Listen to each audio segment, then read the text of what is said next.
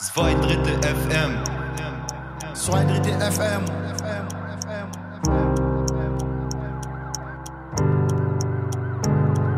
Zwei Drittel FM. Zwei Drittel FM. Podcast.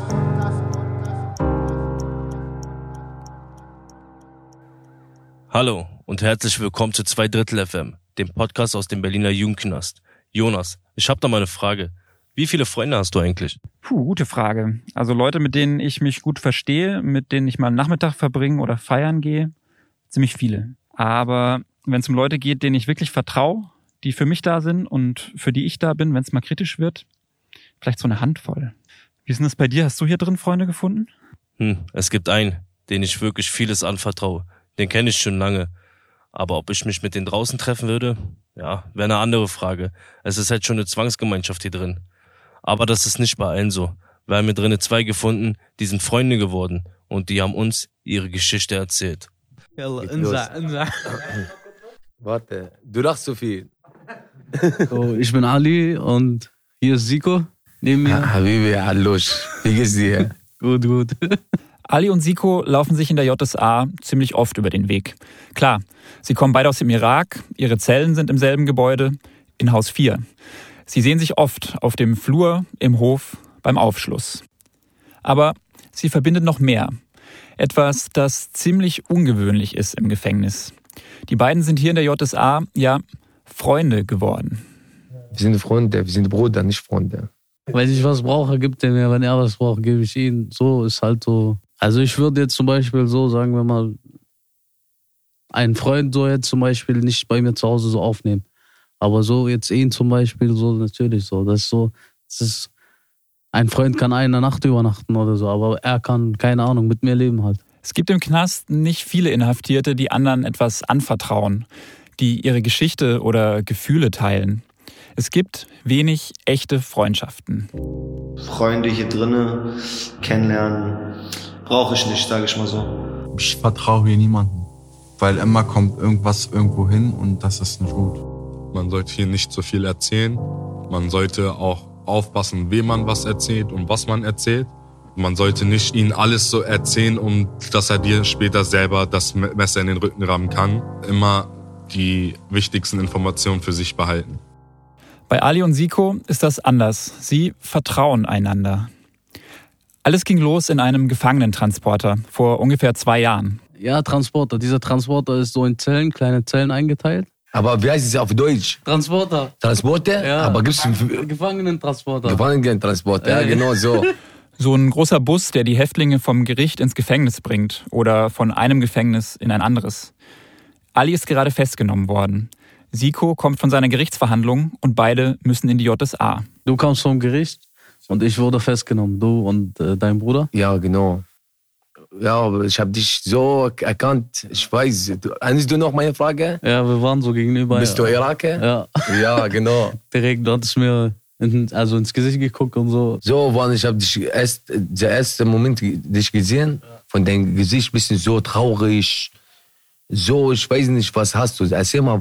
Festnahme, Bruder. Die, da, weißt du, wo die mich festgenommen haben? Arbeitsagentur, ja. Ja. Ich hab Termin, ich gehe dahin.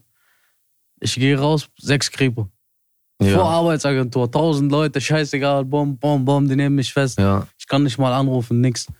Die Türen gehen zu und sie fahren quer durch Berlin, von Moabit ins Jugendgefängnis beim Westhafen. Sie reden ein bisschen und sie verstehen sich gut.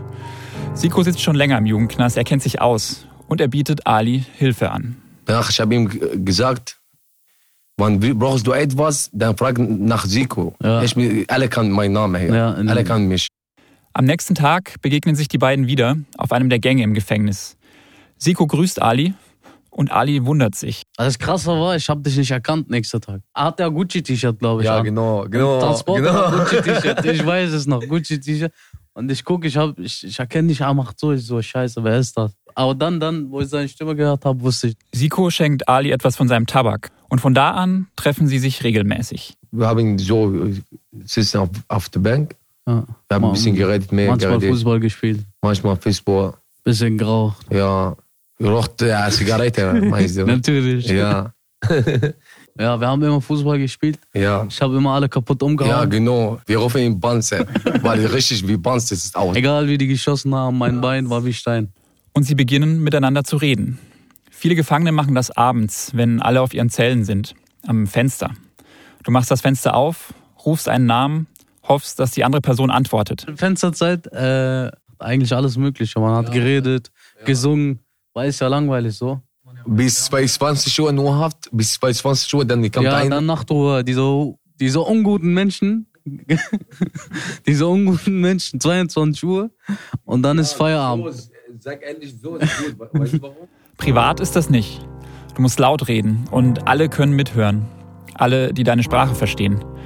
Ali und Siko sprechen Arabisch, aber die Leute unterhalten sich auch auf Russisch, Rumänisch, Deutsch, Türkisch, Englisch. Alles durcheinander. Aber immer am Fenster. Immer, immer. Man hat ihn wirklich immer gesehen. Und wenn man ihn nicht gesehen hat, dann war irgendwas. Früher damals, ich kann nicht mal Deutsch. Ich habe gelernt am Fenster und Ja. bi- Schule, ja, Deutschkurs, aber mehr am, am Fenster. Ich habe Ja, schon ja. gelernt. Deutschkurs. Das Ding ist, das Ding ist, am Fenster reden die meisten auch immer über das Gleiche. Ja. Ja, was machst du? Wie geht's dir? Keine Ahnung, sowas halt. Alis und Sikos Zellen sind zwar im selben Gebäude, aber sie zeigen in verschiedene Richtungen. Abends reden geht nicht richtig, die Fenster sind zu weit auseinander. Aber Siko ist auch tagsüber oft am Fenster. Ali kommt dann vorbei, wenn er auf den Hof darf. Dann saß ich immer gegenüber, so wie ein Penner. Ja. So, so, sein Fenster war da zum Beispiel. So keine, also zwei, zweite Etage und so zehn Meter zur Wand. Dann haben wir halt geredet. Viel Belangloses ist da dabei. Wie war der Tag? Kennst du den? Hast du das schon gehört? Aber immer mehr eben auch Persönliches, Privates. Dinge, die dich im Gefängnis verwundbar machen können. Hat mir vertraut, erzählt über seine Familie. Ich habe erzählt über meine Familie. Sowas halt. Hat erzählt über seine Geschichte. Und meine Geschichte auch. Warum wir sind hier in den Knast. Ja, hat mir vertraut. Auf jeden Fall. Ich habe ihm vertraut, hat, weil er hat nicht meine Geschichte erzählt bei anderen Leuten. Ich habe seine Gesch- Geschichte nicht erzählt anderen Leuten. Dass das zwischen den beiden funktioniert, ist nicht selbstverständlich. Denn Siko hat schon Pech gehabt mit einem anderen Iraker. Ich sag ehrlich, ich habe einen Freund hier, ich habe ihm vertraut, ich habe viel erzählt, danach hat mich so wie ein ich, ich Messer gegeben in meinen Rücken, so, aber so Gefühle, und hat mich so Beleidigung, ich sag ehrlich, ich habe ihm zurück Beleidigung, weil ich bin so, warum niemand beleidigt meine Familie, acht Jahre ungefähr, ich habe nicht meine Familie gesehen, man beleidigt meine Mutter oder so, meine Mutter sie hat nichts zu tun mit mir, man beleidigt, beleidigt mich selbst, nicht meine Familie. Es kommt zum Streit. Siko sagt, er habe auch zugeschlagen, die Beamten seien dazwischen gegangen. Das war's mit der Freundschaft. Beeswax in your groove.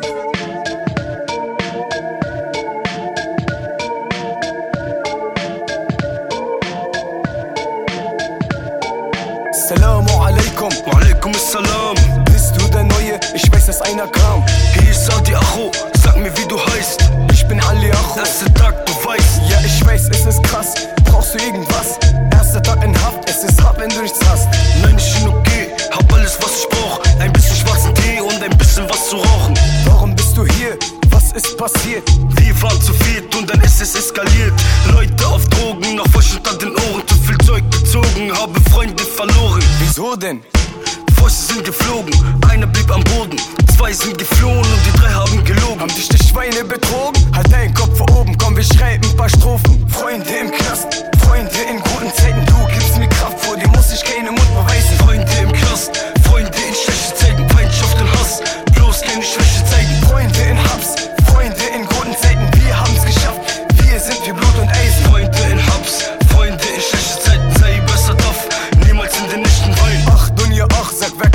verstehen? Jede Nacht leg ich wach, ach, Ivan kann nicht gehen. Ich war schon paar Mal hier, kam nicht klar mit mir. Wie ein Tiger, ein Käfig, ach, wie war's bei dir? Ach, Adi, was soll ich dir sagen? Ich mach Party, Schrank voll mit Anklagen. Ich kenn das, bei mir war's nicht anders. Wenn du nichts änderst, kassieren dich die Amjas. Freunde im Knast, Freunde in guten Zeiten. Du gibst mir Kraft, vor dir muss ich keine Mut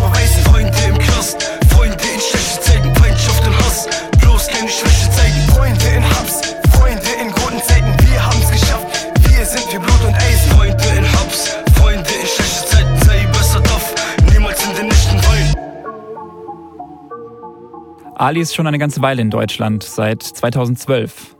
Aufgewachsen ist er im Irak mit seiner Familie. Er geht zur Schule, und er spielt Videospiele. Du weißt doch hier, wo Xbox 360 bei uns ankam, so Ja. in Irak, dann kam Call of Duty 1 und das habe ich gesuchtet, glaube ich, weiß, weiß ich. Sieben Tage, aber jeden Tag, 24 Stunden, immer. Als Ali zwölf Jahre alt ist, hat sein Vater einen Autounfall. Er bricht sich das Becken. Er hat versucht, sich operieren zu lassen Ja. überall. Und die Operation war aber schwer. Und äh, hat nirgendwo funktioniert so. Auch Ja. im Ausland so. In Syrien, in Jordanien, so Ja. die besten Ärzte so für sowas. Haben das nicht hinbekommen.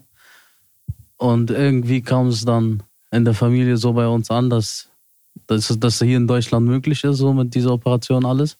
Dann haben wir versucht, Visum zu bekommen, nur dass er sich, also dass er herkommen darf, sich operieren lässt und wieder zurück. Auch so mit Geld und alles drum und dran, aber hat nicht geklappt. Ja, und dann hieß es, die schicken mich, weil ich minderjährig war quasi, als Kind noch. Und hier kann man ja Familienzusammenführung machen. Der Druck auf Ali muss Wahnsinn gewesen sein. Ali will eigentlich nicht nach Deutschland, aber er will eben auch seinem Vater helfen. Und welche Alternative hat die Familie? Der Vater ist krank, er braucht eine Behandlung und er kriegt keine. Und Alis Schwester ist schon in Deutschland. Sie studiert hier. Ali macht sich also auf den Weg. Er ist gerade mal so ein Teenager. Er braucht fast acht Monate, zieht zu seiner Schwester, beantragt Asyl und bekommt es auch. Aber dann bekommt Ali eine Nachricht aus dem Irak. Äh, ich bin hier angekommen und ein Jahr später ist mein Vater gestorben. Also, tut mir so leid. Danke. Und auf jeden Fall, ja, dann war quasi der Weg so ein bisschen umsonst. Ali ist ziemlich erschüttert. Er wollte ja gar nicht nach Deutschland und jetzt ist sein Vater tot. Der ganze Grund, weshalb er hierher gekommen ist. Ja, ich wollte zurück, meine Mutter sagt nein, meine Schwester sagt nein, alle sagen nein und so, ja. Und ich wollte auch wegen Beerdigung und alles und so. Ja. Und dann hatte ich so Hass. Weißt du, so richtig Hass gegen alle. Ja. So, was, was denkt ihr so? Ich, weißt du, so, Bruder, ging nicht. Mein Vater war alles so, weißt du? Ja, ich Ich bin weiß. verrückt geworden, kannst Zeit hin und her. Ali schlägt Scheiben ein. Er prügelt sich mit fremden Menschen. Er will Ärger bekommen.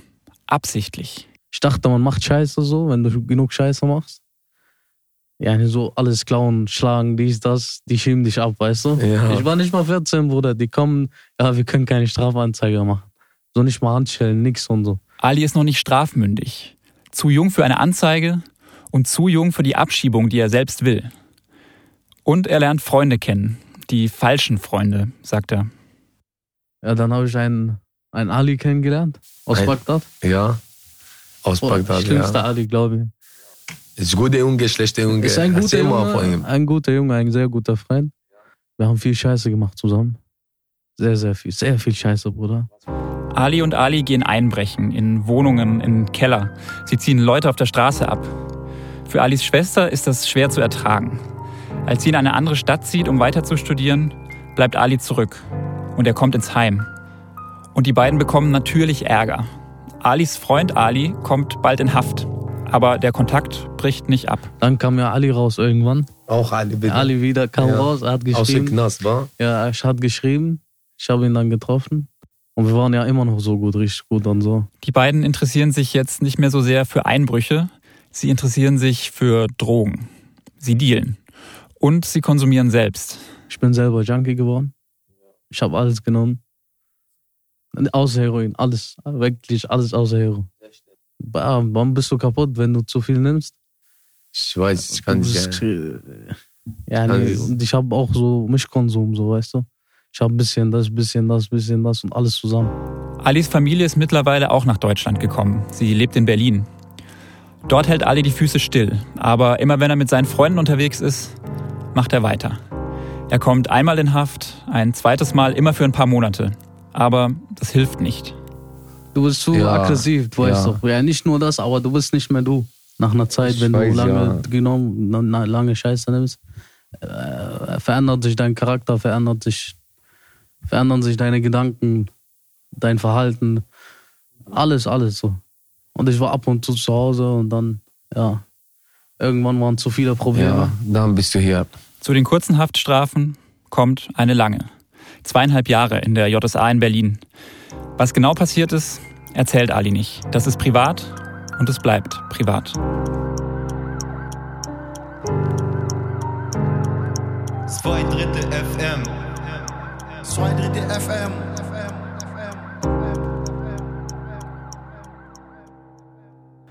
Sikos Geschichte beginnt ein paar Jahre später, auch im Irak, in der Hauptstadt Bagdad.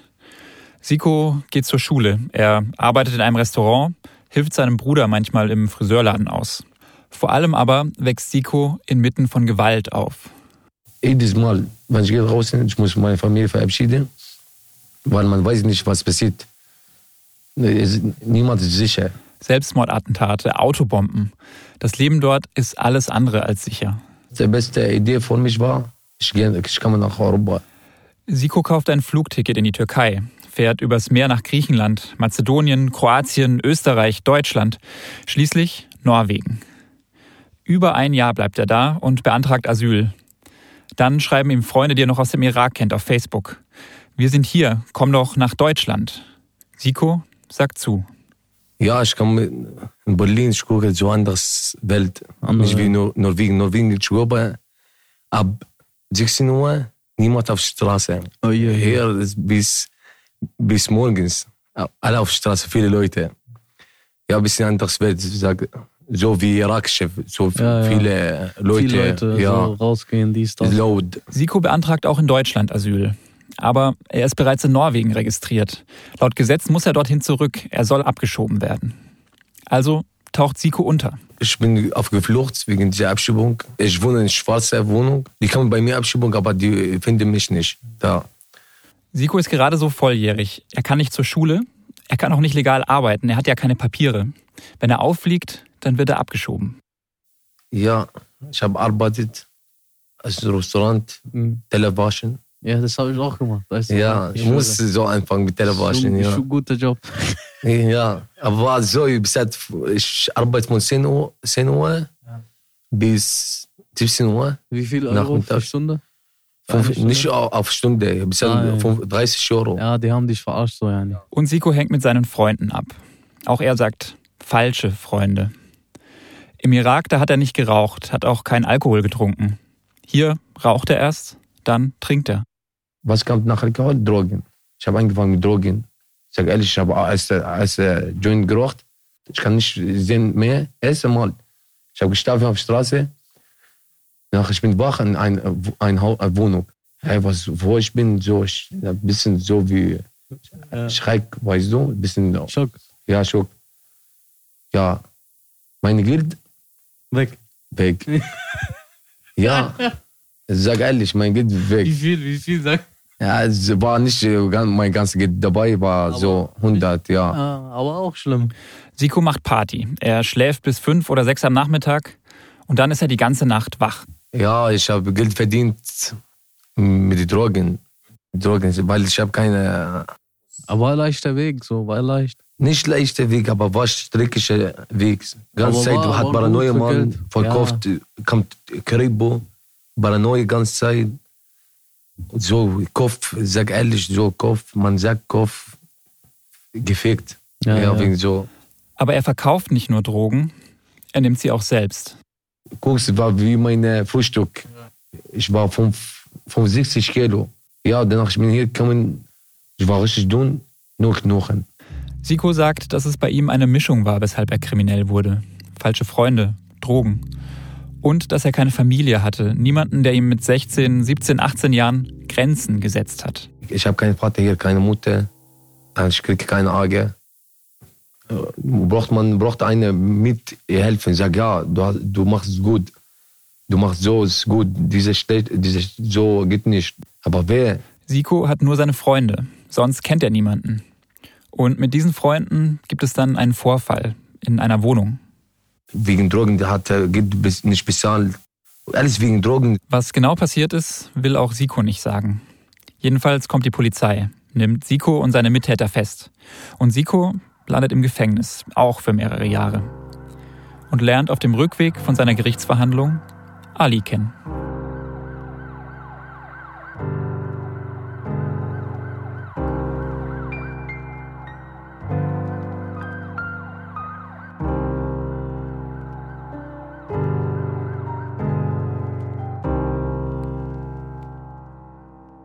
Ali und Siko sind nur noch ein paar Monate in der JSA. Bald kommen sie raus.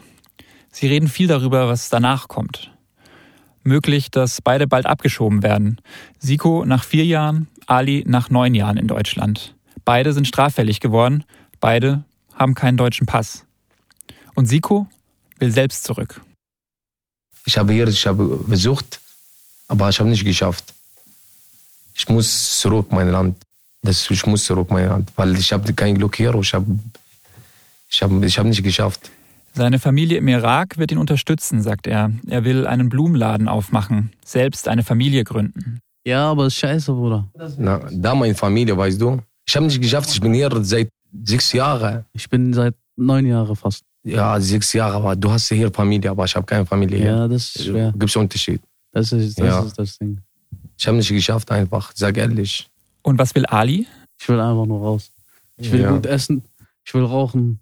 Normale Zigaretten, kein Drehzeug mehr. Und Dann, gut essen, Familie sehen. Wallah. Ich will spazieren gehen. Ich will machen können, was ich will. So, das ist die Sache. Und mir ist das egal wo. Mir ist das scheißegal wo. Im Knast macht Ali gerade seinen mittleren Schulabschluss. Er könnte versuchen, danach eine Ausbildung zu machen. Aber er weiß noch nicht, ob er hier bleiben will, bei seiner Familie in Berlin.